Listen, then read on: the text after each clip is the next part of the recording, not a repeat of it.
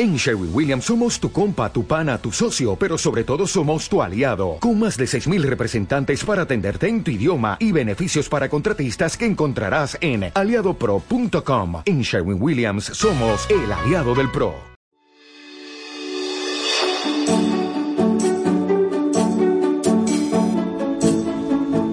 Buenos días.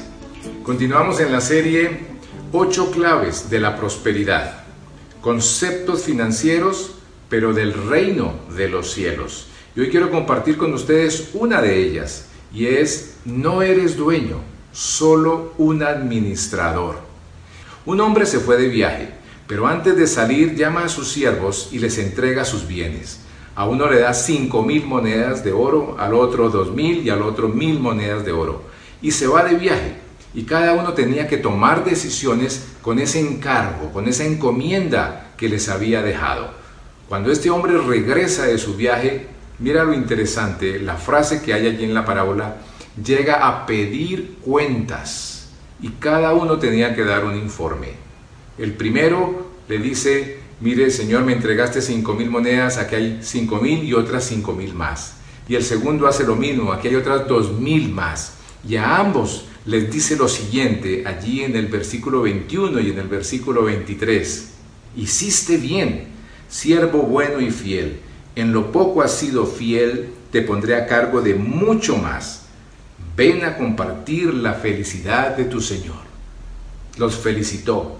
Y el tercero llegó con excusas presentando su informe y le dijo, aquí está lo que me eh, habías encomendado y ese señor lo exhortó, lo regañó y le quitó lo que le había entregado y se lo dio al que le había dado diez mil monedas de oro, según la parábola.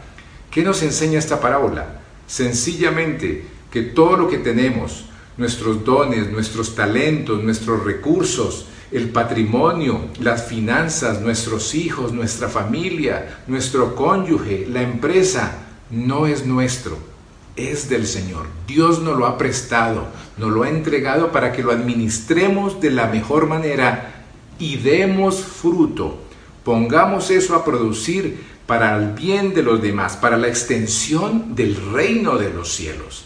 Ese es el llamado, ese es el principio financiero, entender que Dios es soberano, Dios es dueño, Dios me equipa, Dios me entrena, Dios me encomienda, Dios me entrega esos recursos y esas habilidades para que yo haga lo mejor con ello, porque un día Él va a regresar y me va a pedir cuentas.